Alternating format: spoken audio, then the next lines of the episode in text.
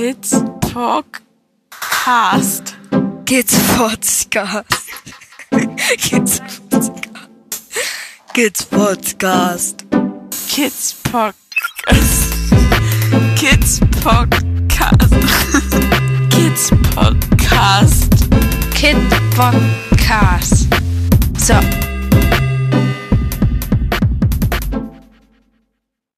Hallo Johannes. Hallo. Ah, wir haben uns auf Twitter eigentlich kennengelernt, ne?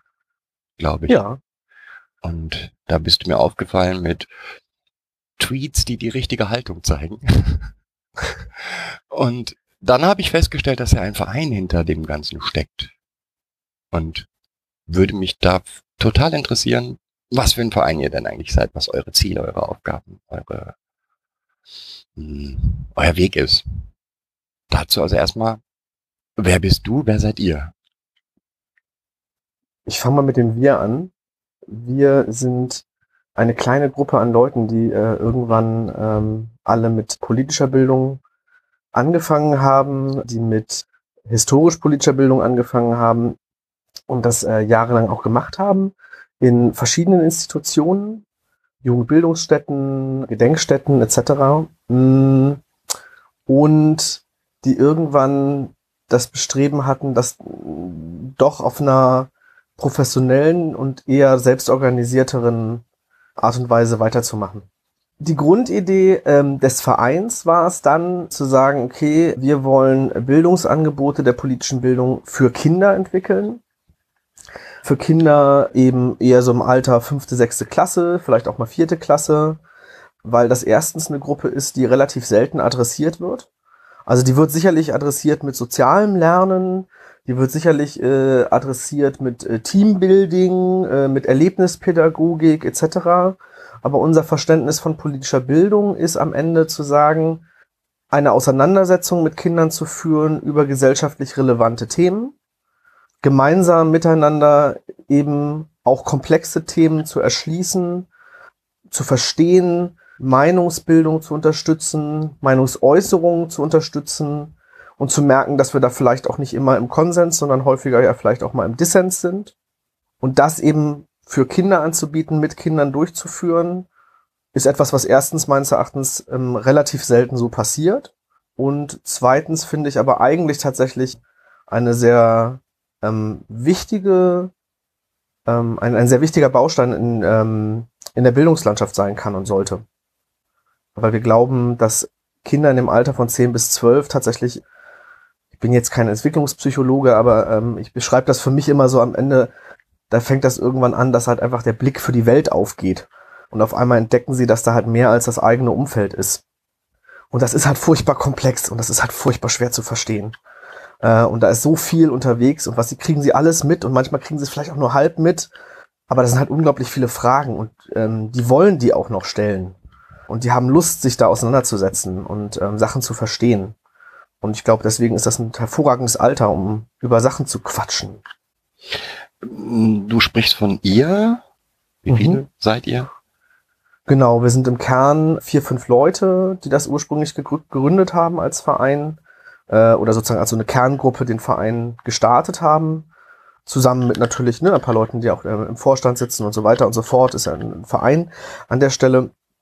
Genau, also es ist ja eigentlich eine relativ kleine Gruppe. Ähm, wenn wir praktisch Projekte durchführen, also heißt am Ende, meistens sind das einfach Projektwochen, so ganz klassisch irgendwie in, Kombi äh, in, in, in Kooperation mit Schulen. Dann arbeiten wir aber auch immer wieder mit anderen ähm, Dozenten, Dozentinnen zusammen oder Teamer, Teamerinnen, ist mal die Frage, ne? das klingt immer so unterschiedlich professionell, aber uns ist, das ist tatsächlich ein Pro, ich finde das, ja. ähm, das ist, das ist in dem Themenfeld gar keine so irrelevante Frage, weil das Themenfeld außerschulische Bildung meines Erachtens sehr häufig so ist, dass es so ein Durchlauferhitzer ist. Ne? Das machen sehr viele Leute neben dem Studium, lernen sich da ohne, ohne eine große Ausbildung, meistens dann mit ein, zwei Workshops oder so in das Feld rein, machen das ein paar Jahre. Nach zwei, drei Jahren sind sie gegebenenfalls auch ganz gut in dem, was sie tun. Aber dann sind sie mit dem Studium fertig und dann gehen sie halt ins Lehramt oder gehen halt in, äh, in das Feld, wo sie eigentlich äh, arbeiten wollen. Und das führt dazu, dass diese außerschulische Bildung ganz häufig ein semiprofessionelles Feld ist, meines Erachtens. Und das ist, ähm, das ist tatsächlich tragisch. Und das, da kommt eben auch ne, diese Bezeichnung Teamer, Teamerin oder eben kommt meines Erachtens eher daher, deswegen würde ich mich dagegen ein bisschen verwehren, weil der Anspruch unseres Vereins ist es schon und ganz deutlich, mit Menschen zu arbeiten, die das auch schon mindestens ein paar Jahre machen und da definitiv äh, einen professionellen Anspruch auch haben, in diesem Feld zu arbeiten. Mhm. Wann habt ihr euch gegründet? 2017. Also noch gar nicht so lange. Nee, als Verein sind wir tatsächlich sehr jung. Ähm, es ist entstanden im Grunde auch, es war 2000, 2013 habe ich eine, habe ich, habe ich eine Fortbildung zur Rechtsextremismusprävention gemacht. Die war damals von Arbeit und Leben in Hamburg organisiert, zusammen mit der Bundeszentrale für politische Bildung und ich glaube, irgendein Verband steckte da noch drinne. Und die war sehr angelegt eben auf, auf, auf, ähm, auf die Thematik gruppenbezogene Menschenfeindlichkeit. Und eben davon ausgehend war mein Praxisprojekt in dieser, in dieser Fortbildung zu sagen, na ja, das ist ne, sozusagen Rechtsextremismusprävention kann man auf diese Art und Weise auch mit Kindern arbeiten. Nicht um zu sagen, da sitzen jetzt hier äh, zehnjährige organisierte Nazis, das ist ja klar. Aber der Ansatz zu sagen, naja, wir arbeiten jetzt nicht darüber, dass wir uns Stickers von irgendwelchen Nazi-Gruppen angucken oder dass wir irgendwie uns Nazi-Songs anhören und die analysieren, weil das mit 10- bis 12-Jährigen so nicht funktioniert und gegebenenfalls ja auch nicht immer der richtige Ansatz ist, sondern wir gucken vielleicht einfach mal darüber, ähm, sind alle Menschen gleichwertig, ja oder nein? Was, was, was denken denn die Kinder überhaupt darüber? Wie sehen die das? Miteinander, untereinander? Könnte ja eigentlich ein sehr spannender sein. Und das haben wir damals sozusagen, habe ich mit zwei Kolleginnen damals in einem ja, Praxisprojekt erstmalig dann einfach durchgeführt und probiert. Mit ganz viel Trial and Error, ähm, aber relativ schnell merkend, dass da ganz, ganz, ganz viel geht. Und das fasziniert mich bis heute. Ne? Also wir haben einfach mega spannende Diskussionen mit zehnjährigen Kindern und ihrem Blick auf die Welt. Es ist immer so, ne? Also das finde ich total witzig, weil es in vielen, vielen Bereichen, die mit Kindern arbeiten, genau dieser, dieser Satz dann irgendwann kommt. Ich bin so begeistert von dem, was die Kinder mitbringen oder eigene Ideen haben. Ja. Es ist auch nicht selten, dass Lehrkräfte dann, äh, wir machen, das sind so meistens so vier- oder fünftägige Projekte und nicht selten ist es so am zweiten oder spätestens am dritten Tag, dass dann eine Lehrkraft sagt so, oh, ich hätte gar nicht gedacht, dass die so tiefgreifend äh, über dieses Thema nachdenken. Und dann stehe ich immer da so ein bisschen und denke mir so, na ja, oder sagt das auch, ne? Wir arbeiten ja jetzt seit drei Tagen an diesem Thema. Ne? Wann machen Sie das mal? Also wie oft hat man eigentlich die Chance, mit Kindern drei, vier Tage lang an einem Thema zu arbeiten und zu diskutieren und neu zu denken und nochmal und wieder eine Schlaufe zu ziehen? Das ist ja ganz selten. Meines Erachtens, weiß nicht, bin ich. Du bist nicht Lehrer. Ich bin nicht Lehrer, ich, ich stecke nicht in irgendwie in, in, in, tollen Schulen drin, die da vielleicht auch ganz super Projekte und ganz tolle äh, Ansätze haben, aber meine Wahrnehmung ist, dass das doch relativ selten passiert. Mhm. Du sagtest vorhin vor allen Dingen so Projektwochen. Also das ist so das, in Anführungsstrichen, mhm. normale Buchung. Eine Schule macht eine Projektwoche und bucht euch. Oder wie funktioniert das normalerweise? Mhm. Das wäre schön, aber dafür müssten Schulen, glaube ich, äh, Budgets haben, die, äh, also die Schule habe ich noch nicht gefunden, die uns bucht. Also nicht so. Ganz häufig ist es so, dass wir Schulen ansprechen oder dass, also entweder zuerst Schulen ansprechen und fragen, ob man zusammen kooperieren möchte. Mittlerweile haben wir natürlich auch schon eine ganze Menge Schulen, mit denen wir schon häufiger auch kooperiert hatten, äh, haben. Und dann Mittel beantragen oder manchmal treten wir auch an potenzielle Mittelgeber ran und beantragen erst Mittel und suchen uns dann äh, dafür, für, für bewilligte Projekte, eine Kooperationsschule. Und die Mittel, die wir beantragen, kommen meistens aktuell von äh, aus solchen Finanztöpfen wie ähm, Partnerschaften für Demokratie.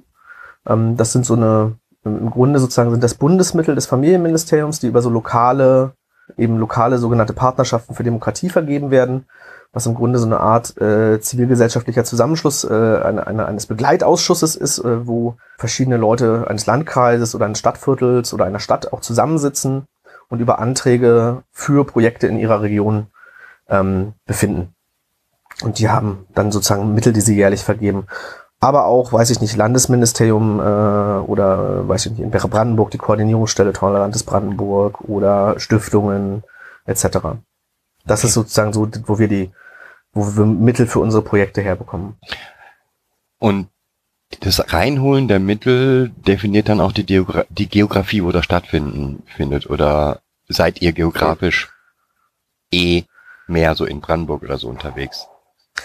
Wir sitzen in Berlin und wir arbeiten in Berlin und Brandenburg und das hat vor allem auch einfach was mit Anfahrwegen zu tun und unterschiedlicher Möglichkeit dessen auch weitere Strecken, also weiß ich nicht, wenn wir irgendwie zwei Stunden entfernt arbeiten würden, dann müssten wir sagen, okay, wir müssen dort übernachten. Das sind Projekt, das sind, also ne, das sind zum einen Projektkosten, die wollen sehr viele lokalere Geldtöpfe schon wieder gar nicht tragen, weil einem durchaus, das sind jetzt viele, das sind jetzt gerade viele Fäden. Also zum einen ist es natürlich schwierig, irgendwie in zwei, zwei Stunden entfernt zu arbeiten, weil wenn wir eine Projektwoche machen, fahren wir normalerweise morgens hin und fahren nachmittags zurück. Und da haben wir uns immer mal gesagt, eine Stunde Fahrzeit hin und zurück jeweils, das ist so das, das ist so die Grenze. Das haben wir eh schon häufiger durchbrochen, wenn wir in Bad Freienwalde oder in Luckau sind. Aber das ist sozusagen eigentlich das, wo wir sagen, ey, mehr, mehr geht nicht. Und die andere Ebene ist häufig, wenn man als Berliner Verein auf lokaler Ebene in Brandenburg Mittel beantragt, dann begegnet einem durchaus häufig auch so ein zweifelnder Blick, ne? Also so ein Blick, bisschen so der Blick, ach, jetzt kommen die Leute aus der Hauptstadt, die wollen dann jetzt hier mal schnell kommen und irgendwie ihr Projekt machen und irgendwie das Geld abgreifen und dann sind sie wieder weg. Und das, da ist was Wahres dran auf der Ebene von, naja, die meisten Projekte werden aber auch genauso finanziert. Ne, also die geben einem dann so und so viel Geld, dass man eine Projektwoche durchführt. Und wenn ich sagen würde, ja, wir würden ja gerne eine, eine langfristige Kooperation hier vor Ort aufbauen mit einer mega interessierten Schule, mit einer tollen irgendwie ähm, Schulleitung, die da Interesse dran hat, die das irgendwie in die Lehrerinnenschaft reinträgt und, und so weiter und so fort. Mit einer interessierten Stadtöffentlichkeit zum Teil manchmal auch. Also, ne, wo man sagt, eigentlich hat, ist hier, es stimmt hier alles, ja, hier lässt sich toll arbeiten, da ist Bedarf da, da ist Interesse da aber die Mittel werden einem halt immer nur fürs Kalenderjahr gegeben. Und dann, ne, sozusagen ist so dieses, naja, dann ist der Vorwurf, ihr kommt ja nur und dann seid ihr wieder weg, nicht mal unberechtigt. Die Frage ist sozusagen, liegt das eigentlich an unserem Arbeitsinteresse oder liegt das eigentlich an der, an der Frage der Finanzierung? Und das ist sozusagen, ne, diese Projektfinanzierungen sind einfach tatsächlich eine ganz, ganz ähm, schwierige, das würde ich sagen, ist fast, fast das Schwierigste eigentlich auf diesem Feld. Dass das nicht anders organisiert wird in der Regel. Weil kontinuierliche Arbeit wäre schon viel, ja, na würde klar, helfen. Na klar, na klar. Also wir haben ja durchaus mit Schulen Kooperationen angefangen, wo man sagt, okay, ne, da war ein Lehrkraft hat dann, also die Schulleitung war nicht abgeneigt, hat dann gefragt, eine Lehrkraft hat zögerlich gesagt, ach ja, Mensch, ich mach das mal mit meiner Klasse. Und im Grunde sind die Schulen, nachdem man jetzt zweimal, dreimal mit der Schule kooperiert hat und man sagt, ach Mensch, wir hätten wieder eine Woche, und dann stehen die Schulen mittlerweile, also, ja, wir hätten drei Klassen. Also, ja, Also, ne, dann merkt man ja, oh, ah, das jetzt langsam ist angekommen, ne, das ist hier dieser Verein, so, jetzt langsam geht das so rum, jetzt wissen das langsam alle Lehrkräfte auch, dass es das irgendwie gibt. Dann steht man da und sagt, ja, gut, klar, hätte ich auch gern. Also so, ne, irgendwie, es würde ja total Sinn haben, mit einem ganzen Jahrgang zu arbeiten. Wir haben das ein einziges Mal bisher gemacht. Also da konnten wir tatsächlich in einer, in einer Stadt, die hatten einen Bürgerhaushalt und die Schule hat wirklich also vor allem eine, einige Lehrkräfte haben alle Hebel in Bewegung gesetzt. Ähm, äh, vor allem zwei Lehrerinnen meines Erachtens, die ähm, ganz viele Mittel noch zu besorgen, damit wir mit fünf Klassen eines Jahrgangs arbeiten können im letzten Herbst. Das war beeindruckend. Also das fand ich, ne, da ist wirklich, wirklich ganz viel Zeit und Energie reingeflossen, hinzubekommen, dass wir zusammenarbeiten können. Aber das ist die Ausnahme gerade noch. Und es ist ja auch, also ich weiß ja nicht, wie viel Zeit Lehrkräfte und Schulen nebenbei noch haben, Anträge zu schreiben und noch Anträge zu schreiben und sich zu bemühen. Hängt dann immer an einem, dem einen Lehrer, ne? Der sich. Das hängt, glaube ich, würde ich sagen, ganz häufig an, an ein, zwei engagierten Leuten, ja. Ja. Hm, jetzt hast du von Projekten gesprochen. Sollen wir uns mal eins angucken? Gerne. Welches? Ich habe hier auf eurer Homepage schon zwei die ihr. Da müssten drei sein. Drei? Oh, scheiße. Da habe ich nicht. Alles gut. ähm, ich finde ja dieses, ich persönlich finde dieses meine Meinung, mhm. deine Meinung total spannend. Mhm. Das ist im Grunde eigentlich das Projekt, mit dem es gestartet ist. Die, die Grundidee war zu sagen, kann man sozusagen solche Gedanken von ähm, Rechtsextremismusprävention im Sinne eines Arbeitens zu gruppenbezogener Menschenfeindlichkeit, zur Abwertung von so wahrgenommenen Menschengruppen, kann man dazu arbeiten mit Kindern, um sich auszutauschen. Im weitesten Sinne zu Chancengleichheit, Chancenungleichheit, Diskriminierung. Ich finde immer, das ist relativ hoch angesetzt, wenn man sagt, ah, das ist Rechtsextremismusprävention, weil ich finde, der Präventionsbegriff ist ein schwieriger. Ne, der, der, der signalisiert ja eigentlich, ähm, bei euch ist was falsch und das müssen wir berichtigen, weil wir wissen, wie es besser ist. Und das finde ich keinen keinen guten Ansatz. Äh, um Mittel zu bekommen, muss man, glaube ich, häufig eine Perspektive zeichnen von dem, was ein Projekt gegebenenfalls erreichen könnte. Und ich sage das so vorsichtig, weil ich finde, ich finde das erstens schade, weil zweitens, also eigentlich würde ich gerne Anträge, schrei Anträge schreiben und sagen, pass auf, wir möchten uns gerne mit äh, einer Kindergruppe ähm, zu relevanten Fragen des Zusammenlebens auseinandersetzen und mal gucken, was passiert. Und wahrscheinlich drehen wir darüber dann Filme. Weil das ist eigentlich das, was wir machen. Und ich glaube sozusagen, das ist gleichzeitig Prävention von, weil das passiert nebenbei in diesem Austausch. Themen werden diskutiert, die vielleicht zu Hause nicht diskutierbar sind und so weiter und so fort. Aber von vornherein zu sagen, das wirkt jetzt präventiv, ist halt eine Herangehensweise, die auch wieder eher von, da ist ein Bedarf, ähm, das muss etwas erreichen, quantitativ und qualitativ, es muss smarte Ziele erfüllen und so weiter und so fort. Ne, das, ist, das ist eigentlich auch schon wieder, finde ich, eine relativ problematische Sichtweise auf, auf sozusagen die Arbeit mit Kindern. Weil eigentlich sagen wir Menschen, ne, lass uns doch mal unterhalten, wir mal gucken. Das Projekt war so die Grundidee und das fing im Grunde ist ganz, ganz einfach ausgehend von einer Methode an. Ich glaube, viele Leute, die in der Bildungsarbeit sind, kennen die auch. Die heißt dann sowas wie, wie im wahren Leben oder viele Schritte kannst du gehen oder sowas in die Richtung. Ne? Das ist so eine, im Grunde eine Methode, wo hm, man eine Rolle an die Hand bekommt, eine, eine, eine Person beschrieben bekommt. Bei Erwachsenen ist das häufig sehr, sehr reduziert. Ja, einfach sozusagen der 54-jährige Bibliothekar, der im Rollstuhl sitzt oder so ganz, ganz, ganz holzschnittartig. Und dann wird man vor bestimmte Situationen gestellt und muss entscheiden, ob die Person da eben mitmachen kann, teilhaben kann, das erfüllen kann. Ja, weiß ich nicht, ne? Irgendwie jedes Jahr einmal in Urlaub fahren oder Ausflug mit Freunden, Freundinnen machen oder so. Und die Methode wollten wir für Kinder umarbeiten, um zu sagen, um, um, um zu gucken, können Kinder darüber sozusagen eben ne, eine andere Perspektive anfangen wahrzunehmen, so ein bisschen zu gucken und mal darüber nachzudenken, was ist für welches Kind eigentlich möglich. Das heißt, wir haben im Grunde Rollen geschrieben und haben Situationen uns äh, überlegt, die eben Lebenswelt der Kinder sind, ne? also so kann mit den Eltern einen Ausflug nach Berlin machen, ist in der Klasse beliebt, kann mit Freunden, Freundinnen zum See schwimmen fahren und so weiter und so fort. Das war die Ausgangsmethode, wo wir sagen wollten, da wollen wir uns mal Perspektiven oder, oder da wollen wir sozusagen versuchen, mit den Kindern anzufangen, perspektivisch darüber nachzudenken, können alle Kinder alles machen. Und dann haben wir gemerkt, dass das kein guter Start ist und haben uns vorher noch überlegt, dass wir eigentlich erstmal darüber nachdenken müssen, was wollen die Kinder eigentlich so, was, was finden die denn gehört so zum guten Leben dazu? Also, ne, was ist, was ist das, was sie erreichen wollen. Im Übrigen nennen wir das Projekt für die Kinder meistens auf, äh, als Projekttage einfach viele Träume, gleiche Chancen. Also gleiche Chancen mit Fragezeichen dann. Das ist meine Meinung, deine Meinung ist schon wieder fast dann mehr der Antragstitel. ähm, ja. Ähm, und so dass der erste Tag mit den Kindern vor allem erstmal ein Kennenlernen ist, sich darüber auszutauschen, was man im Leben gerne erreichen möchte, machen möchte, wer zum guten Leben dazugehört, was zum guten Leben dazugehört, etc. Und dann eben über diese andere Methode mal geguckt wird, naja, ähm, könnten, können eigentlich alle Kinder auch da mitmachen? Können alle Kinder ihre Träume auch umsetzen oder erreichen im Leben? Oder ist es für alle Kinder gleich leicht, ihre Träume zu erreichen? Und dann bauen wir natürlich in diese Kinder, zu denen sich äh, unsere teilnehmenden Kinder auseinandersetzen sollen, natürlich auch erstmal holzschnittartig, aber Eigenschaften ein, die gegebenenfalls dazu führen, dass diese, oder strukturell auf jeden Fall dazu führen, dass Kinder erstmal benachteiligt werden in der Gesellschaft. Ne, da ist dann ein Kind dabei, das gegebenenfalls, das, das, das geflüchtet ist. Oder wir haben ein Kind dabei, das ähm, eine Behinderung hat oder unterschiedliche Behinderungen hat, äh, etc. Ne, oder nur bei einem Elternteil aufwächst. Oder, oder, oder, oder. Einfach verschiedene Kinder.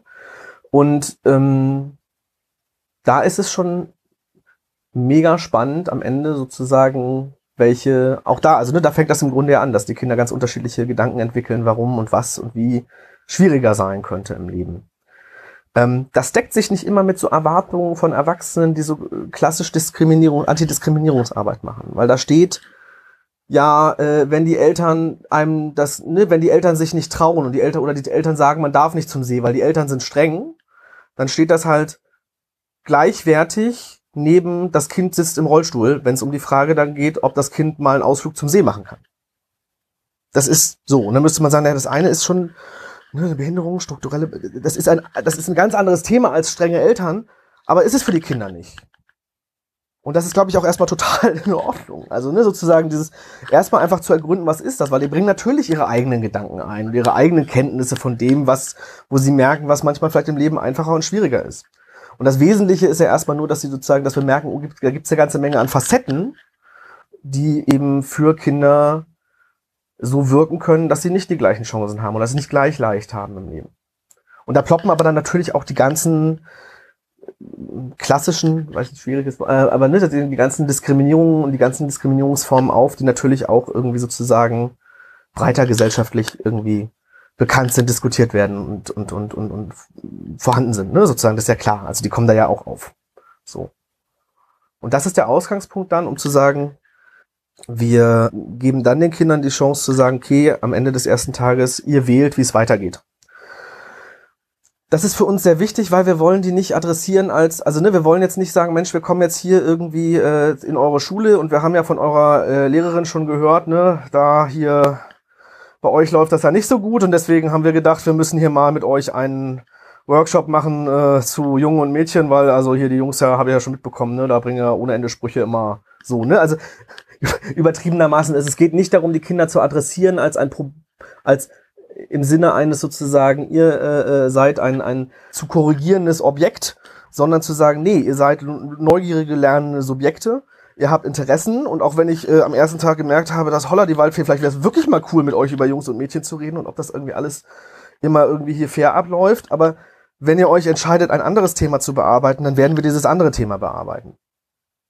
Und das, ich glaube, es ist einfach eine andere, also das ist einfach eine wichtige Herangehensweise für uns an Gruppen ich glaube, die anderen Diskussionen finden nebenbei, nebenbei sowieso statt. Also das ne, lässt sich ja gar nicht vermeiden, wenn ich dann am Ende in der Filmgruppe sitze und da äh, gibt's immer wieder irgendwelche blöde Sprüche von irgendwie einem, irgendwie gerade irgendwie von mir aus gegen Mädchen, sozusagen werden wir das natürlich thematisieren. Also ich meine, dafür haben wir ja dann auch vier oder fünf Tage. Ne, es geht ja nicht darum zu sagen, wir ziehen jetzt hier durch und am Ende entsteht ein möglichst schnell und stringent durchgeleitet, schnell ein Film, der aus Zeitgründen dann auch noch so zusammengestaucht wurde, dass die Kinder gar nicht eine eigene Geschichte entwickeln können, sondern es geht darum, sozusagen viel Zeit zu haben, nachzudenken und auch mal eine Sackgasse zu laufen und dann wieder neu loszulaufen und eben auch Zeit zu haben für all das, was nebenher stattfindet. Also ne, politische Bildung nicht im Sinne eines Workshops von drei, vier, fünf Methoden und am Ende haben wir alle was gelernt, sondern der Altersgruppe angemessen. Ja, ne, wir diskutieren mal und wenn wir jetzt hier mal eine halbe Stunde uns darüber unterhalten müssen, dass eine Gruppe nicht traut, ihre Ergebnisse vorzutragen, weil sie Angst haben, ausgelacht zu werden dafür, dann ist das jetzt erstmal relevant und muss geklärt werden und kann am Ende aber vielleicht auch trotzdem stehen bleiben. Also ne, vielleicht ist es etwas, was wir diskutieren, dann bleibt es am Ende auch so. Und da, ne, das ist auch wieder sehr unterschiedlich, weil manchmal hat man so Lehrkräfte, die dann ganz schwer damit leben können, dass vielleicht etwas Erarbeitetes nicht gezeigt wird, ähm, weil das gar nicht der bekannte Modus der Arbeit ist. Also und ich sage auch bewusst manche Lehrkräfte, wir haben ganz tolle Lehrkräfte, mit denen wir arbeiten. Aber, aber für uns auch das Ding äh, ist dann einfach zu bemerken, okay, also wenn gerade die Gruppe wenn eine Gruppe gerade etwas nicht sagen möchte, weil sie davor Angst hat, davor Sorge hat, dann ist es etwas, was thematisiert werden muss, was besprochen werden sollte und muss. Aber sozusagen das Ziel dabei ist nicht, dass sie es am Ende vorstellen. Das Ziel ist, dass wir zusammen zu einem Verständnis kommen, was gerade passiert ist. Mhm. Und was los ist. Also nochmal zurück zu deinem Projekt. Mhm. Ah ja, das war noch nicht fertig. Gott. Also du kommst jetzt in die Schule und hast ja. grundsätzlich diese Idee, ja? Ja. Ähm, und dann? Ich versuche es nochmal kurz anders. Ich, ah, ich habe sehr weit ausgeholt vorhin. Also, erster Tag, Träume, Chancen. Die Kinder wählen, wie es weitergeht. Am zweiten Tag arbeiten wir relativ ähnlich methodisch zu dem Thema, was die Kinder gewählt haben. Aktuell ist das meistens das Thema, werden Jungen und Mädchen immer gleich behandelt? Oder das Thema, dafür bist du noch zu klein, haben Erwachsene immer recht, also da dann eher sozusagen die Kinder-Erwachsenen-Beziehung, Mitbestimmung etc., was nervt an Erwachsenen, Was, ne? Also so, wie wünscht man sich die? Wie wünscht man sich das Verhältnis da? Oder ähm, Tag der offenen Tür können behinderte Menschen überall mitmachen. Wird leider sehr selten gewählt. Wenn es gewählt ist, ist es ist mega cool. Aber leider wählen sie selten. Wir haben auch mal das Thema Flucht angeboten. Das wird nicht mehr gewählt. Das Okay. Ist, also das, das wählen die Kinder nicht mehr. Das ist nicht. Ich glaube, das ist nicht aktuell genug für sie. Also es ist gerade nicht. Das das war so 2015 haben die das gewählt, da waren ganz viele Fragen da. Aktuell nicht mehr.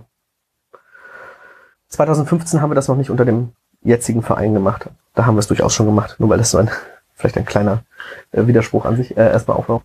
Das machen wir am zweiten Tag und dann drehen wir im Grunde, je nachdem, ob wir so vier oder fünf Tage haben, fangen wir an, eigentlich medial zu dem Thema weiterzuarbeiten, zu dem Wahlthema. Das heißt, entweder die überlegen sich Kurzgeschichten und drehen dazu kleine Filme, Spielfilme, Trickfilme, oder die überlegen sich Fragen zu dem Thema und interviewen Passanten, Passantinnen.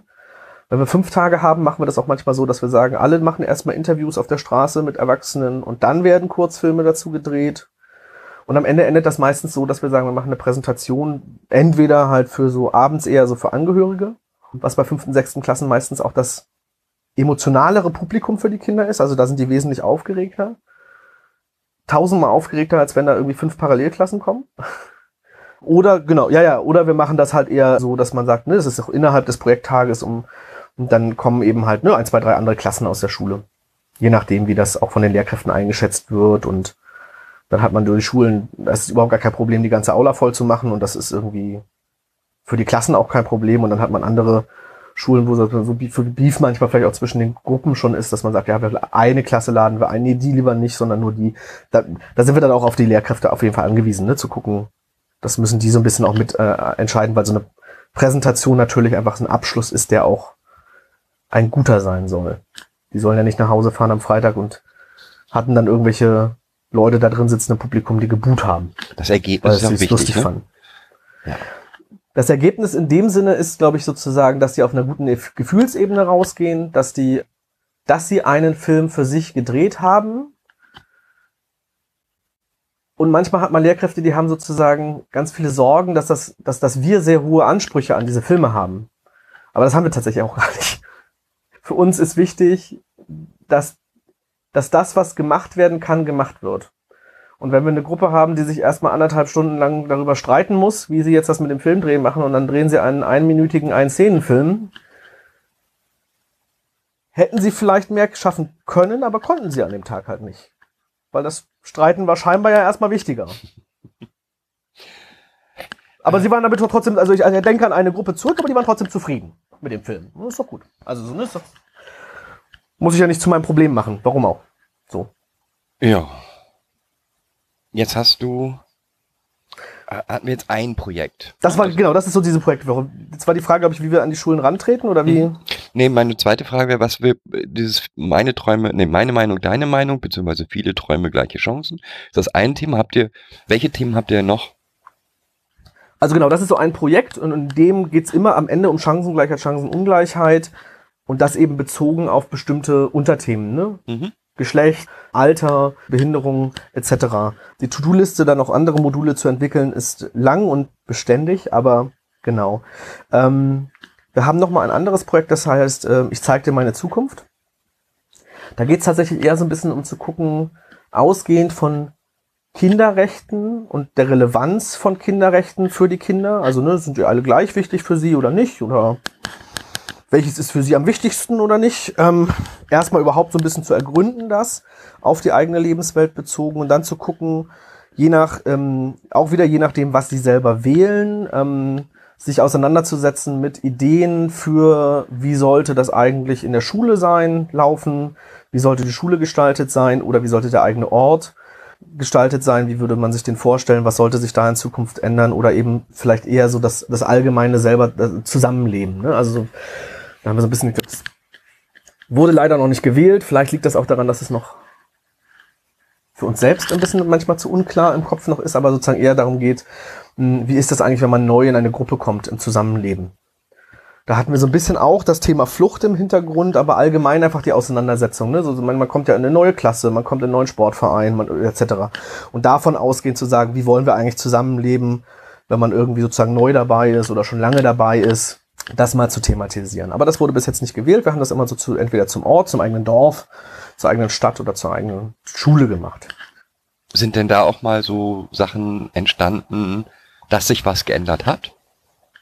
Ja, da sind wir wieder vielleicht sogar ein bisschen an diesem äh, Finanzierungsproblem dran und also sozusagen der, der Beständigkeit. Ne? Wir haben das mittlerweile zweimal gemacht in einem kleinen äh, Ortsteil oder Ortsteilen von Bad Freienwalde. Das ist so ganz im Osten von Brandenburg, mh, an der polnischen Grenze. Und da gibt es so ein fünf, sechs Dörfer, die sind mittlerweile eingemeindet, aber die sind durch auch so einen kleinen Fluss oder Kanal getrennt von Bad Freienwalde, also die, die Inselgemeinden da, die Inseldörfer. Äh, in Neuenhagen gibt's eine einzügige Schule. Und mit den Kids haben wir das schon zweimal gemacht und das war mega spannend tatsächlich. Und ich glaube, da waren, also so auch bei der Präsentation, sowohl, glaube ich, der Bürgermeister von Bad Freienwalde als auch noch ein Landtagsabgeordneter und ein Ortsvorsteher aus einem der Dörfer. Und der, gerade der Ortsvorsteher hat sehr, sehr aktive Angebote gemacht. Also der hat durchaus gesagt, so Leute, passt auf, ne, hier, ihr wünscht euch einen Spielplatz, das ist total nachvollziehbar. Wir haben das auch jetzt zum dritten Mal beantragt. Wir wissen aber immer noch nicht, ob das genehmigt ist. Aber jetzt habt ihr gesagt, euch wäre eine Tischtennisplatte wichtig und ich weiß, bin, bin mir jetzt gerade nicht sicher, ob da eine im Plan drinne ist. Da können wir doch mal gucken. Kommt doch mal zu meiner Öffnungszeit vorbei und so weiter und so fort. Und er hat dann versucht, mit der Sozialarbeiterin und Klassenlehrerin so einen Deal zu machen, auch, ne, dass sie mal vorbeikommen und so weiter und so fort. Und das ist aber natürlich davon abhängig, wie viel Zeit ist da. So, ne? Und das ist, also, ich glaube, man kann zehnjährigen Kindern sagen, kommt mal hier in meine Sprechzeit und das ist total cool und das ist total offen und das ist ein total schönes Signal. Wahrscheinlich brauchen die meisten Kinder aber sehr viel Unterstützung, das wahrzunehmen. Keine Frage. Wäre meine Vermutung. So, ne? Und das, und das, das geht dann gegebenenfalls unter. Also die kennen sich da alle, ne? Also was heißt alle, aber sozusagen, ne, der, also der Ortsvorsteher ist bekannt. Also es ist jetzt nicht irgendwie aller da, ah, da war jetzt jemand da, den ich noch nie gesehen habe. So, ne? Aber, aber trotzdem ist sozusagen, ist das genau. Also, ne, das braucht Unterstützung, das braucht irgendwie was, was äh, Leute, die da mit dranbleiben. Und ich glaube, also ich glaube, zumindest so Kleinigkeiten sind da auf jeden Fall passiert. Ich glaube, es gab ein neues Fangnetz äh, für den Fußballplatz auf dem Schulhof. Die Mittel für den Spielplatz wurden tatsächlich bewilligt und ich meines Erachtens, wenn ich mich richtig entsinne, ist da jetzt eine Tischtennisplatte. Ich weiß allerdings nicht, ob sie ursprünglich geplant war oder ob sie jetzt noch eingefügt wurde. In Kreuzberg hatten wir eine Schule, da gab es eine hervorragende Diskussion über das Schulessen. Da saß der Direktor, der sich auch, der, der wirklich, der wirklich Lust hatte, sich mit den Kindern auseinanderzusetzen und hat sich hervorragend mit den Kindern darüber gestritten. Die meinten, dass das Schulessen doof ist. Und er meinte so, Leute, vor anderthalb Monaten haben wir eine Umfrage gemacht, ne? Ich habe zwei ausgefüllte Zettel zurückbekommen. Und jetzt höre ich, dass das Essen doof ist. Was machen wir denn jetzt? So, ne? Und hat sich dann mit denen darüber gestritten. Und das war toll. Also, ne, dann auch so, ne, okay, also, ne, ich, ich bin ja bereit. Aber was, was ist denn jetzt der nächste Schritt? Was machen wir, damit wir da jetzt weiterkommen? Und da gab es auch ganz viele Beschwerden, weil ein Gebäude wurde gebaut und Baustelle und Containerklassenzimmer und dann hab ich, haben, die, haben die eine Baustellenbesichtigung geplant, der Klasse noch. Und das, also ich glaube, so eine Projektwoche mit einer Klasse, mit diesem Thema, hängt für uns viel davon ab, dass man sagt, man muss, man muss ein interessiertes Gegen, eine, eine, eine, eine interessierten Gegenpart haben. Also man braucht auf jeden Fall eine Schulleitung, die darauf Lust hat und sich darauf einlässt. Oder eben sozusagen PolitikerInnen, die die Lust haben und sich darauf einlassen wollen. Ansonsten muss man tatsächlich sagen, sind solche Demokratieprojekte, finde ich immer so ein bisschen, die dürfen nicht ins komplette Leere laufen. Also man braucht mindestens Leute, die gewillt sind, auf einer für Kinder verständlichen Ebene zu erklären, warum bestimmte Sachen nicht möglich sind. Aber müssen auf jeden Fall gewillt sein, sich auseinanderzusetzen mit den Kindern. Ansonsten ist es halt sozusagen, gehen die dann am Freitag raus und sagen, naja, toll, ist ja wieder nichts. Also so. dein Aufruf zur Partizipation. mein Aufruf sozusagen bei, gerade bei solchen Mitbestimmungs- und Demokratieprojekten darauf zu achten, dass sie, glaube ich, auch ganz viel Frustrationspotenzial haben, wenn es kein wenn es kein äh, interessiertes Gegenüber gibt. Also wenn das so eine, also wenn es am Ende um die Entscheidung Wippe oder Rutscher auf dem Schulhof geht. Das ist ja auch das Ding ganz häufig, ne? Und ich glaube, das ist also, das ist immer so eine Gefahr in solchen Sachen, ne? Dass sozusagen, ja, so einen kleinen Kompromiss irgendwo eingehen, hm, aber dass es, ich würde sagen, dass es Erwachsenen auch mal weh tut. Selten. Das ist selten. Und ich finde das, also ne, sozusagen, aber das wäre ja sozusagen tatsächlich demokratische Auseinandersetzung mit Kindern. Eine spannende Sache finde ich dazu. Mhm. Ähm, hier in der dänischen Schule ging es um mhm. Handynutzung.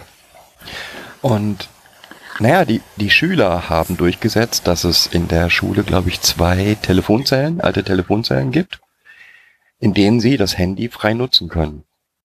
Das war eine Idee der, der Schüler, ja, zu sagen, okay, wir brauchen einen Ort, wir sehen ein, wir sehen ein, dass wegen ne, verschiedenen Gründen Handynutzung allgemein nicht gut ist, aber wir brauchen den Ort und dann wurden einfach zwei alte Telefonzellen hingestellt. Und die Idee finde ich einfach genial. Und wenn man die Kinder ja mitnehmen kann, dann ja, können solche tollen Vorschläge entstehen. Ich, also genau, ich bin, ah, es ist ein mega schöner Vorschlag. Ich finde, das ist eine tolle Idee. Ich glaube, ich habe irgendwann auch mal bei Twitter gelesen von irgend, ich weiß ja, ich glaube, es war bei Twitter von einer Idee, dass man eine, eine Bank auf den Schulhof stell, stellt, die den Zweck hat, dass man sich da hinsetzen kann, wenn man gerade niemanden zum Spielen hat äh, und jemand zum Spielen sucht. Auch als Kinderidee. Und die äh, in Erfahrung der Person, die das geschildert hat, total gut funktioniert. Und auch denke, ja, ne, also so. Aber dafür muss man halt zuhören, dafür muss man lange zuhören im Zweifel und man muss sozusagen auch durch seltsame oder erstmal nicht direkt vielleicht sofort eingängige Formulierungen zuhören und man muss halt versuchen herauszufinden, was gerade das, das ist, was bewegt, ne, das, was wichtig ist. Ich bin bei einigen Partizipationsprojekten immer doch sehr skeptisch, wenn ich darüber lese. Und ich bin auch bei unserem nicht immer 100 pro damit zufrieden, wie es aufgenommen wird. Also, ne, sozusagen, wenn, wenn man so ein bisschen den Eindruck hat, na ja, ist das jetzt sozusagen auch, ähm, also ist das, hat das gerade für die Erwachsenen drumherum eigentlich die Relevanz, die es meines Erachtens haben sollte von dem, was die Kinder da gerade äußern? Gibt es eigentlich den Willen, da sozusagen tatsächlich in Austausch zu gehen? Und wenn man auf dieses Handybeispiel zurückgeht, es war damals ein Landtagsabgeordneter, der da auch da in diesem Ortsteil war, und der hat ganz bewusst vertreten, er findet Handys weiterhin in der Schule nicht adäquat. Ne? Also wurde ordentlich ausgebuht, aber hat sozusagen auch gesagt, nee, ich, ich, ich erkläre euch auch noch mal warum und hat dann seine Argumente gebracht. Fand ich, fand ich legitim, war ja in Ordnung. Also ne, war halt ein Austausch. So. Es geht ja auch nicht. Partizipation hier heißt ja auch, dass auch die Erwachsenen Rechte haben. Ja, ja, klar. Ja, und das kann ja auch sein, also das war die Diskussion in dieser Schule war genau die, ja, zu Mhm. sagen, ja. wir möchten aber nicht, dass Handys im Schulhof allgemein sind, weil, ne? Und es wurde aber auf, äh, sich überlegt, wie man eine Lösung finden kann und ganz oft ist es halt möglich, ne? Ja. Welche, habt ihr noch ein Projekt, was ihr, Ja, das wäre auch nicht unwichtig. ähm, genau, wir haben letztes Jahr ein neues Projekt angefangen, äh, und zwar ein zeitgeschichtliches Projekt. Ähm, das nennen wir keine Schule, kein Haustier, kein Punkt, Punkt, Punkt, Punkt, Punkt. Alltag jüdischer Kinder im Nationalsozialismus. Mm, das ist auch ein Projekt für fünfte und sechste Klassen, auch wieder aus Erfahrung heraus. Die werden selten zu diesem Thema adressiert oder andererseits haben selten oder meines Erachtens zu selten die Möglichkeit, zu diesem Thema äh, Informationen zu bekommen. Ne? Also auch da so ganz diffus, irgendwie kriegt man das ja überall mit und in Berlin kann man ja im U-Bahn-Fernsehen äh, irgendwelche Szenen aus Filmen sehen, wo dann der Hitlergruß gemacht wird, aber es ist alles tonlos und äh, man versteht gar nicht wieso. aber sozusagen eine, Ad Ad eine Adresse, wo sie sagen können, hier kann ich dazu auch Fragen stellen und versuchen herauszufinden, was das jetzt eigentlich bedeutet, was da eigentlich irgendwie los ist, gibt es häufig nicht, was heißt häufig, gibt viele Lehrkräfte auch wieder, die das machen, aber gibt es meines Erachtens zu selten. Und da war eben die Idee zu sagen, okay, ne, mit Kindern altersangemessen, adäquat, sich zum Thema jüdisches Leben im Nationalsozialismus und auch der Shoah auseinanderzusetzen. Nicht indem wir eine Woche lang über Konzentrationslager reden. Klar. Immer dem folgend, was die Kinder fragen und was sozusagen sie wissen wollen. Also da ganz nah auch an ihnen dran. Nicht beschönigend oder verschweigend, aber gegebenenfalls natürlich auch nicht in jedem Detail schildernd. So. Ne? Also die Frage irgendwie, gab es Gaskammern, äh, fällt, na klar. Und man kann auch sagen, was, wie ungefähr so eine Gaskammer funktioniert. Und das sollte man auch überhaupt nicht irgendwie verschweigen oder beschönigen, ganz klar. Man muss nicht jedes Detail in dem Moment hervorheben. Ja. Das ist ähm, nicht notwendig und es ist auch einfach, das wäre auch überwältigend dann wieder. Ne? Also sozusagen, da muss man, glaube ich, bei diesem Thema sehr, sehr, sehr, sehr genau auf, aufpassen. Arbeiten da erstmal so ein bisschen einführend äh, zu, zu, zu, zu der Geschichte und überhaupt tauchen wir sozusagen mit den Kindern erstmal aus der Gegenwart heraus, aus dem eigenen Alltag heraus in die Geschichte ein.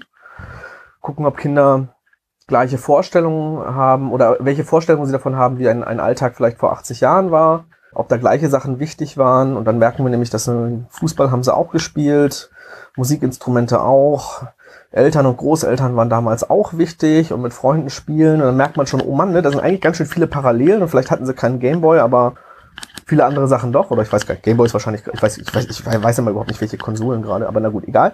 Ähm, Ich glaube, das ist immer der Moment, wo es auf jeden Fall klar ist, dass ich sehr altbacken bin. Aber das ist auch äh, relativ relevant für den Kids.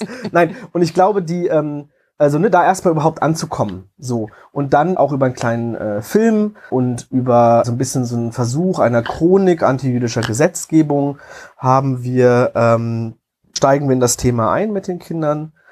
Wir erforschen dann den eigenen Ort. Das heißt, wir machen am zweiten Tag sowas wie, ne, dass wir zu verschiedenen vielleicht Stolpersteinen gehen oder zu Denkmälern gehen. In Grüneberg, das ist ein Ortsteil von Löwenberg, äh, war mal ein Außenlager des Konzentrationslagers äh, Ravensbrück.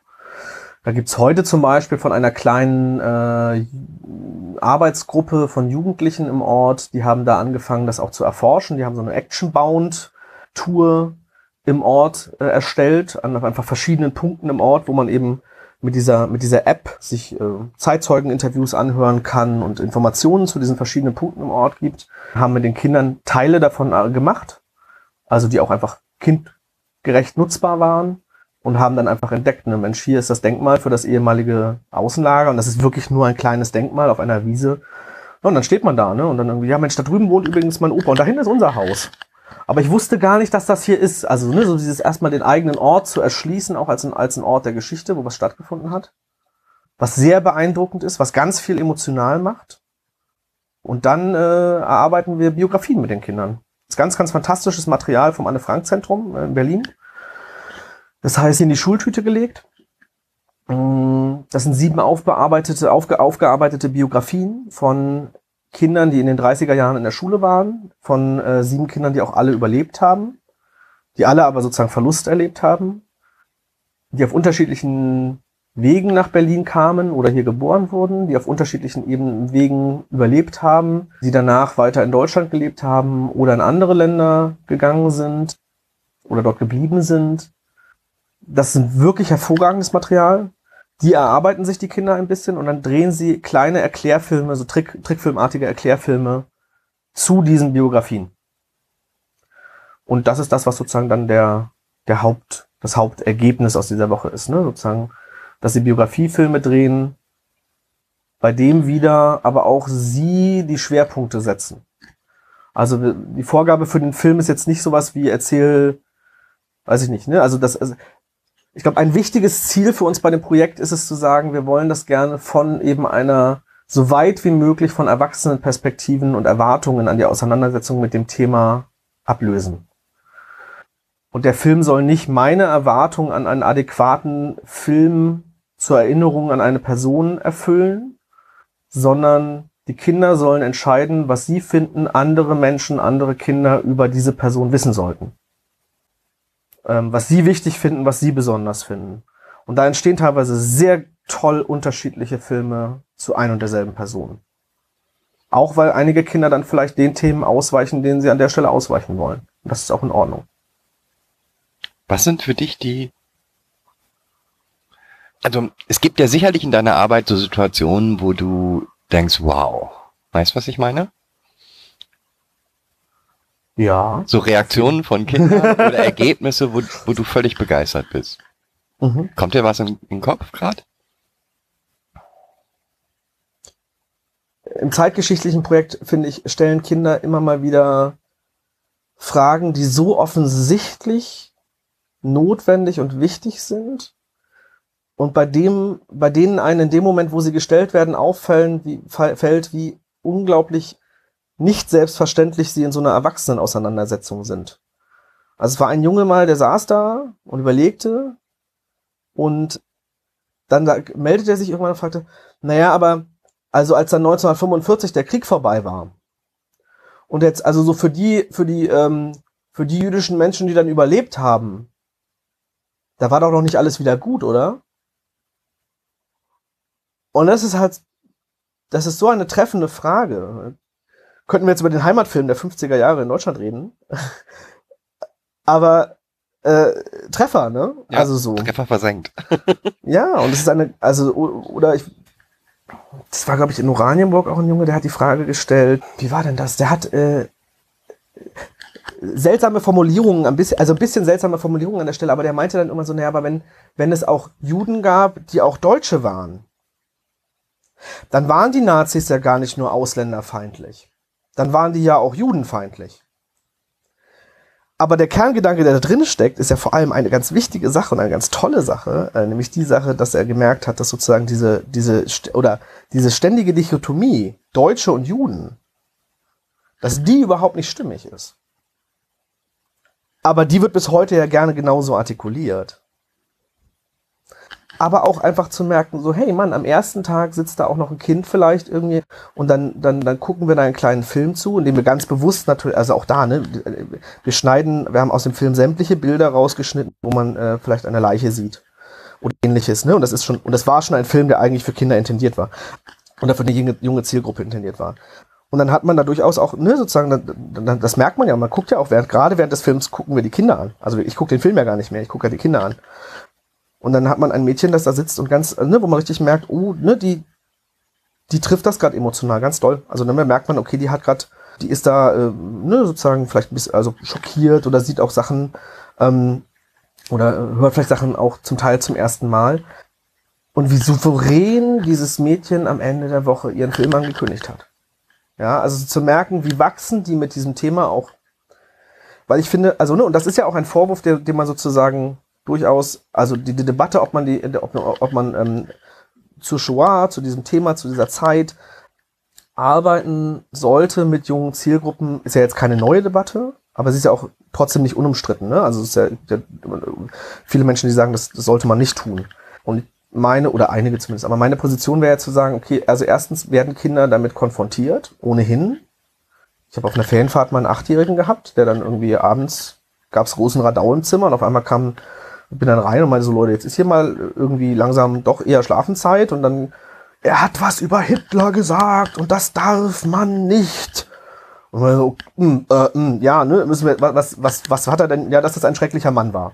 So, gut. so, naja, das, also jetzt diskutiere ich das nicht, aber irgendwie, ne, hm, und dann äh, kann man ja mal drüber reden, ist ja irgendwie gut, ne. Und das, die nächste Frage von diesem achtjährigen Jungen war, ob es die Giftduschen gegeben hat. So, und ich glaube, nicht jedes zehnjährige Kind ist damit bisher konfrontiert worden, dass es diese Geschichte gab, womöglich, so dass es sozusagen auch im Kopf gerade vielleicht ein, eine Notwendigkeit der Auseinandersetzung gibt. Ich glaube aber, dass alle es irgendwann irgendwie diffus mitbekommen haben ähm, und dass es ähm, diffus ist schlimm. medialen und genau, diffus ist nicht in Ordnung Nein. und es ist auch unfair Kindern gegenüber. Kinder brauchen die Möglichkeit, das dann auch verstehen zu können. Und ich wenn wir von Schule reden und wenn wir von Schulklassen reden, dann ist es immer ein Zwangsverband. Das ist immer eine Gruppe, wo wir unterschiedliche Kinder haben, die unterschiedlich weit sind damit, was sie brauchen, was sie wollen, was sie gerade thematisch, ne, also so. Und es kann sein, dass da fünf Leute sitzen, die, die das aufsaugen wie und andere Kinder haben da echt wirklich fast eine Erstbegegnung oder eine Erstbegegnung mit dem Thema. Das lässt sich, glaube ich, im Thema, im Kontext Schule nicht, nicht anders organisieren. Ich glaube aber, dass dann einfach geguckt werden muss, wie sensibel geht man mit dieser Thematik um? Wie sehr schafft man Räume, dass Kinder ausweichen können? Wie nimmt man immer wieder, also ne, einige der wichtigsten Momenten finden in Pausen statt, wo man einfach mal quatscht. So. Und nicht bei der Methode. Ich könnte mir jetzt vorstellen, dass bei den Themen, die ihr bearbeitet, mhm. Hm, nicht alle Menschen begeistert sind davon, dass ihr sie bearbeitet. Habt ihr dann schon mal Probleme gehabt mit?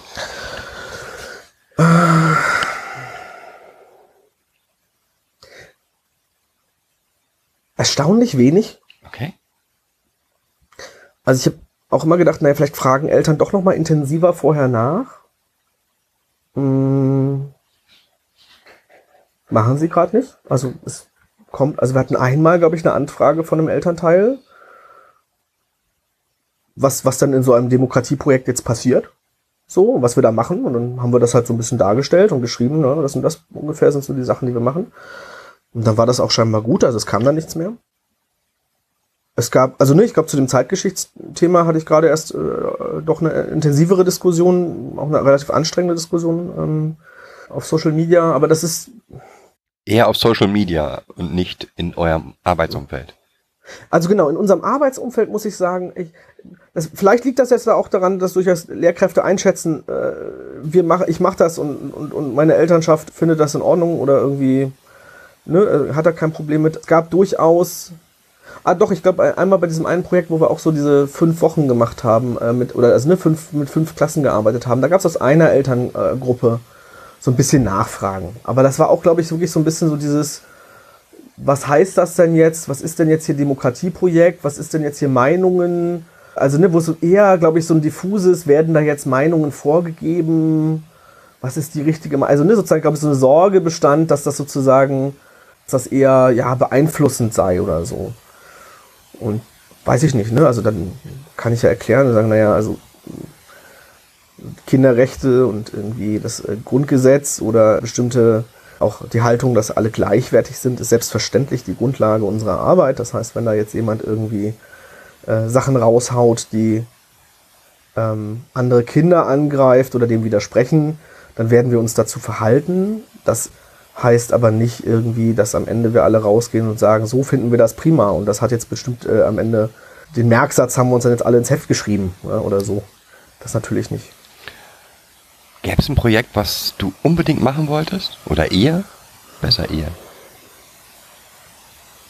Ja, das ist, ich, das ist ein bisschen am Anfang untergegangen, ne? aber es ist, glaube ich, äh, also ne, das muss man auch mal bei diesen Projekten sagen. Es ist einfach, äh, ich finde, wir sind, also es ist jetzt gar nicht ein Schulterklopfen, aber ich finde im, oder soll es nicht sein.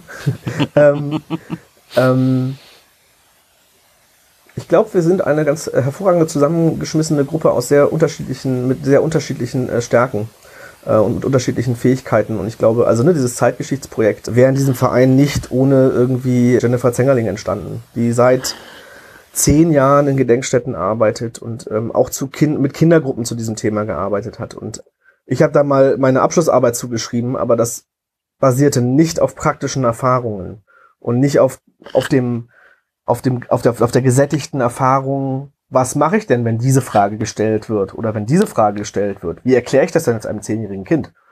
Da bin ich sehr froh, äh, dass, ne, also sozusagen da einfach mit auch, auch mit einer Kollegin zu arbeiten, die da sehr langjährige Erfahrung hat. Und genauso sozusagen kann ich das auf alle anderen, mit denen, mit denen wir arbeiten. Ne? Also ohne, ohne das, was da an unterschiedlichen Erfahrungen zusammenkommt, glaube ich, kann man sowas gar nicht aufbauen und machen. Und jetzt habe ich die Frage vergessen, die da vorgestellt wurde. Ich wollte das nur gerne nochmal, also weil es die ganze Zeit, ne, ich, ich rede jetzt hier und ich bin derjenige, der das Interview führt, aber ich glaube, wir haben uns als, äh, als Gruppe und für diesen Verein und als, als Kerngruppe auch so zusammengeführt, weil wir zusammenarbeiten wollten und weil in Kontexten, wo wir als Honorarkräfte engagiert werden, wir das nicht bestimmen können. Ne? Also Ähm, dann werden wir in irgendein Team gepackt. Ja. Das wollten wir nie. Also nochmal zurück. Ein Projekt, was, wo, ihr sagen würdet, ja, das wär's. Das würden wir jetzt sofort machen. Etwas, was ihr bisher noch nicht gemacht habt. Gibt's das oder gibt es gerade? Also seid ihr, also ich, ich höre aus dem, was du so berichtest, dass es eigentlich immer im Fluss und immer in Bewegung ist. Aber gibt's Ja, ich glaube? Ja, also ich glaube, wir haben äh, zum einen, das war letztes Jahr in Bad Feinwalde, hat sich das so ein bisschen, da haben wir, wir arbeiten mit Kindern nie in der, also wir versuchen es zu vermeiden, in der eigenen Schule zu arbeiten. Eigentlich versuchen wir immer außerhalb zu arbeiten, im Jugendclub oder im Gemeindehaus oder ähnlichem. Und im Zweifel in der Feuerwehr, aber in der, nicht in der Schule zu sein, ist gut für solche Wochen. Ähm, und in Bad Freienwalde waren wir aber im Gymnasium. Also da hat uns das Gymnasium Räume zur Verfügung gestellt. Wa- Was total cool war, weil die obere Etage war ganz toll und äh, war, war ganz schön und es war super mit den Kindern da. Und die Direktorin äh, hatte so ein bisschen dieses, ähm, kann sie nicht mal uns auch noch ein paar Jugendliche mit reinschicken und so. Und so nee, jetzt, also so spontan, mm, mm, ne, das funktioniert so nicht.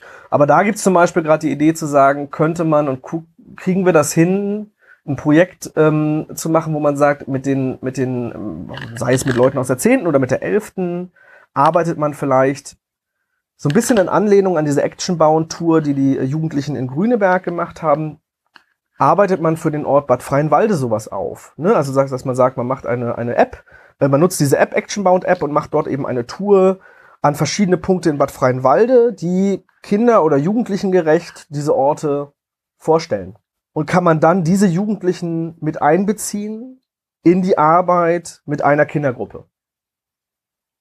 Ne? Das wäre so eine, kann man das mal kombinieren? Weil eigentlich würde ich sagen, wir sind, also, wir wollen in der Hauptsache mit Kindern arbeiten und würde jetzt auch nicht sagen, ah, wir stellen jetzt mal einen Antrag, um mit irgendwelchen Zehnten oder Zwölften zu arbeiten. Das ist tatsächlich nicht unser Interesse und wir sind da, glaube ich, also wir arbeiten gerne mit Kindern. Ähm, aber in dieser Kombination könnten wir uns das schon auch, glaube ich, nochmal vorstellen. Da wäre das, glaube ich, eine spannende Idee. Also sucht ihr eigentlich nur eine Schule, die das macht. Und am besten die Finanzierung Nee, auch wir schon suchen. Mittel. Wir suchen Ja, Mittel ich sage mit Finanzierung. Ja, ja. Das werden Schulen nicht haben. Also es ist einfach, wenn man eine Woche, wir, gehen, wir, wir arbeiten, wenn wir vier oder fünf Tage arbeiten, wir, wir arbeiten mit einer Schulklasse zu dritt. Ähm, wir sind selbstständig. Ähm, und wir arbeiten, äh, also ne, sozusagen, wir machen das ja nicht nebenberuflich. Ähm, selbst ein sehr, sehr, sehr gut aufgestellter Schulförderverein würde niemals eine äh, hohe äh, vierstellige Summe Richtung, in Richtung einer Schulklasse schieben. Also im Grunde braucht es mindestens den Schulträger, das heißt die Stadt. Und das ist in Brandenburg jetzt auch nicht immer so einfach, da Städte zu finden, die Mittel haben. Und ich glaube, die Mittel, die, die Städte, die das gerade machen, die äh, streichen da aktuell auch gerade. Äh, oder sperren erstmal. Also aufgrund der aktuellen Corona-Lage. Genau, also deswegen ist es, ne, dieses, diese, das war ja auch die Frage am Anfang, irgendwie engagieren uns Schulen, das, das ist einfach, das ist nicht machbar, glaube ich. Also ich sehe, oder, also, nein, ich sehe aktuell nicht die Schulen, die über die Mittel verfügen. Nein, ich glaube nicht, dass eine Schule das kann, aber wenn jetzt, sagen wir mal, in Nordrhein-Westfalen eine Schule wäre und sagen würde, wir wollen das und wir machen jetzt äh, die Anträge und so weiter und würden euch ansprechen, wäret ihr natürlich bereit, das zu tun. Ja, klar. Das auf jeden Fall. Die Frage ist immer, also genau, ne, ich meine jetzt Nordrhein-Westfalen überfahren, würde ich sagen, okay, das können wir nicht vier Wochen am Stück machen, also weil wir müssen ja auch ein Team zusammenstellen, das dann da übernachtet und aus den verschiedenen familiären Situationen heraus das schaffen kann. Aber na klar, auf jeden Fall. Also wenn es das gäbe. Dann, dann, dann hoffe ich mal, dass unter unseren Hörern auch welche ganz, ganz tolle Ideen haben.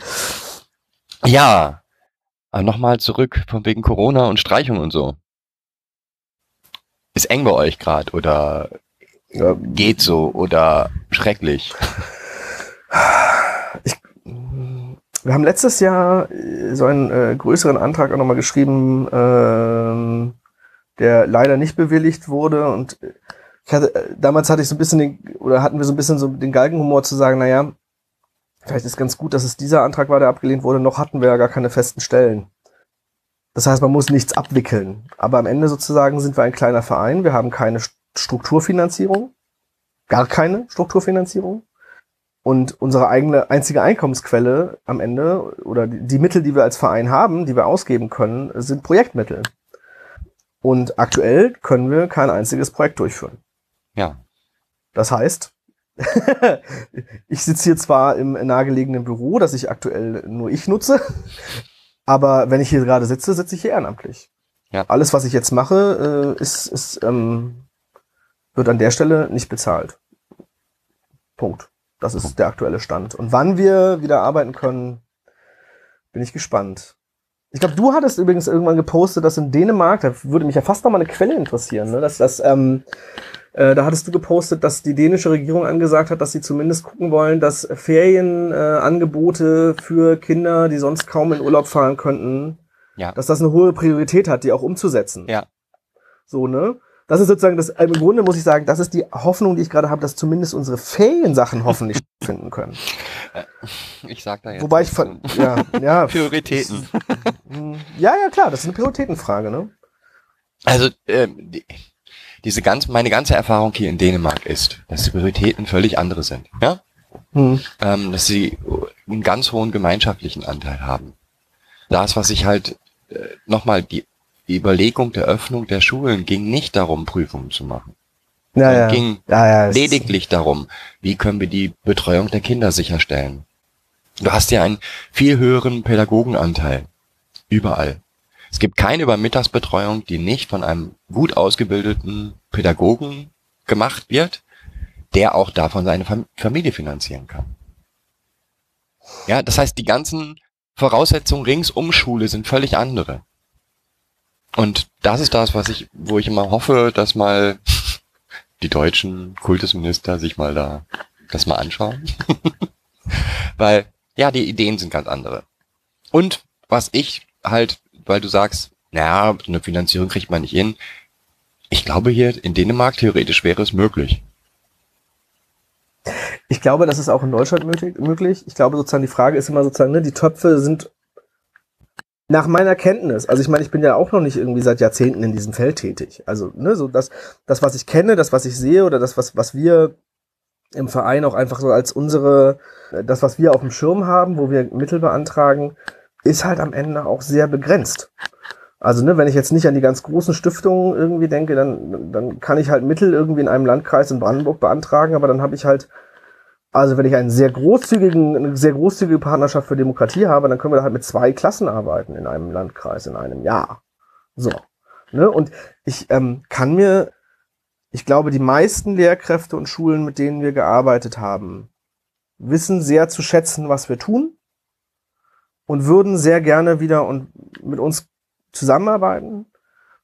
Und ich glaube, so ein, ich weiß auch gar nicht, ob ich möchte, dass sozusagen ein Projektmanagement-Wissen überall ist. Weil eigentlich möchte ich ja, dass es äh, viel einfacher sein sollte, irgendwie ähm, äh, Schule und außerschulische Bildung auch zusammenzubringen. Und ich weiß auch gar nicht, ob ich nicht sagen würde, naja, am Ende ist es, ob es nicht zeitgemäß wäre und zeitgemäß ist zu sagen, dass Schule mit außerschulischen Kooperationspartnern irgendwie zusammenarbeitet ähm, und es dafür einfach Mittel zu geben hat, die einfach nur abgerufen werden müssten. Damit, also ne, was, was soll denn das, dass jetzt eine Schulleitung sich auch noch irgendwie ewig mit Anträgen rumprügeln muss und dann noch einen Sachbericht schreiben und eine Abrechnung? Also so ist ja auch, ist, ist das wirklich jedes Mal notwendig? Und ich meine, ich habe ja hier Stapel Papier abgegeben, zum Teil für irgendwie 5000 Euro, das ist unglaublich. Und ich glaube, das wird wirklich dreimal gelesen. Ja, klar. Also, und das ist einfach, also jetzt Mittel nicht irgendwie äh, veruntreuen, alles schön und gut, aber, aber, aber das, das, das Maß an Arbeit, was darin rein, was da reinfließt, dass wir überhaupt arbeiten können, das ist immens. Hm. Hab noch eine Frage auf eurer Homepage. Bietet ihr auch in einer Seite so Fortbildungen für Lehrer, Lehrkräfte an? Mhm. Wird es gebucht? Äh, bisher noch nicht. Wir haben es auch noch nicht besonders aktiv irgendwie weil ich meine, das ist ja auch beworben. etwas, wo, wo ich weiß, zumindest ich kenne einige Schulen, die so didaktische Wochen mhm. machen, mhm. Ja, wo, wo es um die Fortbildung der Lehrer geht. Ja. Wäre ja dann auch nochmal. Ich glaube, mit einer Schule sind wir am, am, am, Verhandeln oder war es ein bisschen der Kerngedanke, das eventuell im nächsten Sommer zu machen, weil für diesen Sommer hatten sie schon einen Plan. Wir haben es bis jetzt nicht besonders aktiv beworben. Äh, ein Kollege und ich machen, ähm, nehmen Lehraufträge wahr äh, in Kassel da machen wir, ähm, also ich glaube, wir arbeiten immer irgendwie Workshop-artig. Also so, und das ist so, und da machen wir halt im, im Praxismodul mit, mit angehenden SozialarbeiterInnen ähm, im Grunde sowas.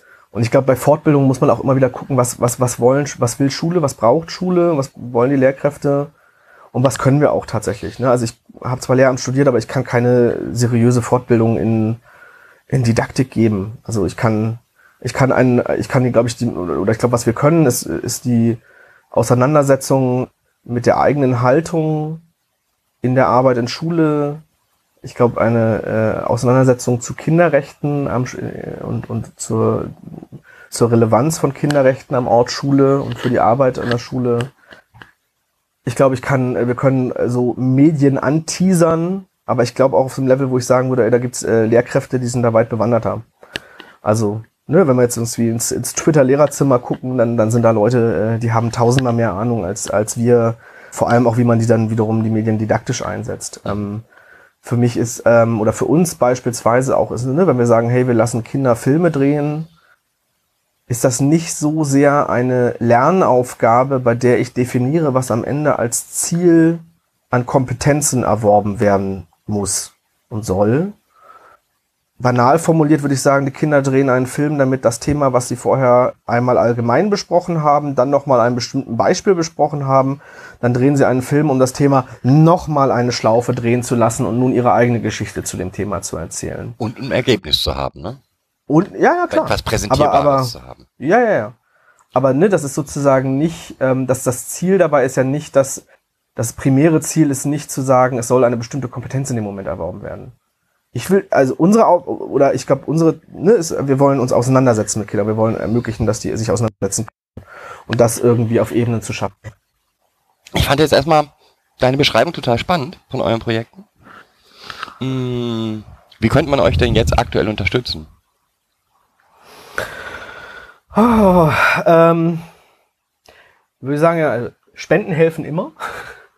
Es ist, ist am Ende einfach so. Wir haben natürlich irgendwie, wenn auch sicherlich nicht vergleichbar mit vielen großen Organisationen, gerade trotzdem laufende Kosten. ähm, und als gemeinnütziger Verein äh, ein äh, nicht besonders großes Polster. äh, ein schwindendes. Ähm, ich glaube, wir sind nicht so aktiv, akut bedroht vielleicht wie, wie ganz andere Institutionen. Aber das, genau, also ich glaube, Spenden helfen immer und wir haben irgendwie, äh, weiß ich nicht, bei Better Place und irgendwie auf unserer Webseite aber auch einfach unsere Kontonummer und äh, das ist alles gar kein Problem. Und ich glaube, ansonsten habe ich immer das Gefühl, eigentlich das, was du vorhin angesprochen hast, ne? Also ich und was wir einmal auch eben in Klinike mit, mit, mit eben einer Schule hatten, dass die selber sich darum gekümmert haben, dass man Projekte macht. Ähm, ich werde eigentlich total offen für. Also ich, ich sehe die Schwierigkeiten oder ich meine viele, viele Schwierigkeiten zu sehen, aber ähm, wenn eine Schule auf uns zutritt und sagt, äh, äh, zutritt und sagt, hier Mensch, wir wollen das eigentlich, das ist gar nicht so einfach, was können wir denn, dann kann man ja mal seine Gedanken zusammenschmeißen und gucken, äh, wie kriegen wir das eventuell auch hin. Ne? Also wie, wie kann man, kann, können wir weitergeben, wo wir denken könnten, da kriegt man eventuell Mittel ran, äh, kann die Schule da selber mit irgendwie auch mit dran arbeiten. Das ist natürlich, also das wäre total äh, wünschenswert äh, und wäre total prima. Und ansonsten, äh, weiß nicht.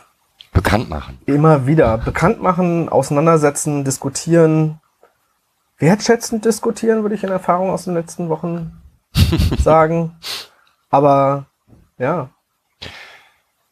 Ja, dann würde ich dir erstmal danken für das Gespräch. Gerne. Wenn du nochmal irgendwas hast, wo du sagst, da könnte man nochmal drüber sprechen, immer gern, melde dich. Mhm. Also ein äh, thematisch sozusagen nochmal fokussiertes Gespräch. Ja, wenn du jetzt sagst, ja. hier das Thema würde mich ähm, total interessieren oder ne, dann bin ich da gerne so bereit. Jetzt, wo wir die Internetleitung hier auch so stabil haben, dass es geht. ähm, ja, dann herzlichen Dank für dein Gespräch. Dankeschön, ebenso. Und hoffen wir mal, dass zumindest wir für den einen oder anderen Klick auf euren Seiten sorgen. Ja, gucken wir mal. Ne? ja, nein, auf jeden Fall. Ich weiß gar nicht immer dieses, äh, ach Gott, Öffentlichkeitsarbeit. Ich bin da immer so, ich bin da so sehr, ich mach das mal alles aus dem Bauch raus. Ich weiß immer gar nicht, ob das. Aber ich glaube, nee, egal, Punkt, streich raus. Ich glaube, das passt schon. ja, danke. Und gerne. Oder nee, ich mache eine, eine Werbung mache ich aber gerne an der Stelle. Ähm, wir haben einen Videokanal ähm, und den Link wirst du dann wahrscheinlich da reinsetzen oder mhm. äh, äh, genau, ich ergänze den. Ähm, äh, und ähm, ich finde, da sind teilweise äh, ganz äh, äh, fantastische Filme von Kindern drin. Ähm, wir haben sehr, sehr, sehr viele Filme aus diesem Erinnerungsprojekt, ähm, was alles Erklärfilme sind, wo eben Kinder so zu verschiedenen Biografien Filme drehen. Und ich glaube, manchmal würde ich mir wünschen, dass die häufiger angeguckt werden. Und ich weiß schon, dass manchmal Kinderfilme ganz schön anstrengend sein können und nicht so wirklich stringent dramaturgisch erzählt sind, wie man das vielleicht äh, sonst als erwachsene Person gewohnt äh, ist. Aber da sind, ich finde, da sind tatsächlich ein paar Perlen drin. Und äh, es lohnt sich da mal reinzugucken. Und ich finde gerade die Erinnerungsfilme, äh, weiß nicht, vielleicht gibt es ja die eine oder andere Lehrkraft, die da doch was drin entdeckt und was damit machen möchte. Oder vielleicht eine Anregung hat, zu sagen, Mensch, irgendwie, ne, sozusagen, ist, ist, ähm, dass man damit auch arbeiten kann. Ja, klar, verlinke ich auf jeden Fall. Ich habe da auch schon reingeguckt. Jetzt nicht alle Filme, aber ich habe schon ja, Gott, ange also angesehen. Mittlerweile auch schon ganz schön viele. okay, dann würde ich sagen, tschüss. Ciao.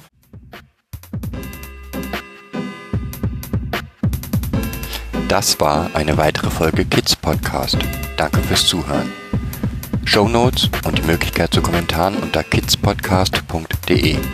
Anregungen, Ideen und Feedback per Mail an info at kidspodcast.de oder per Twitter an kids-pod.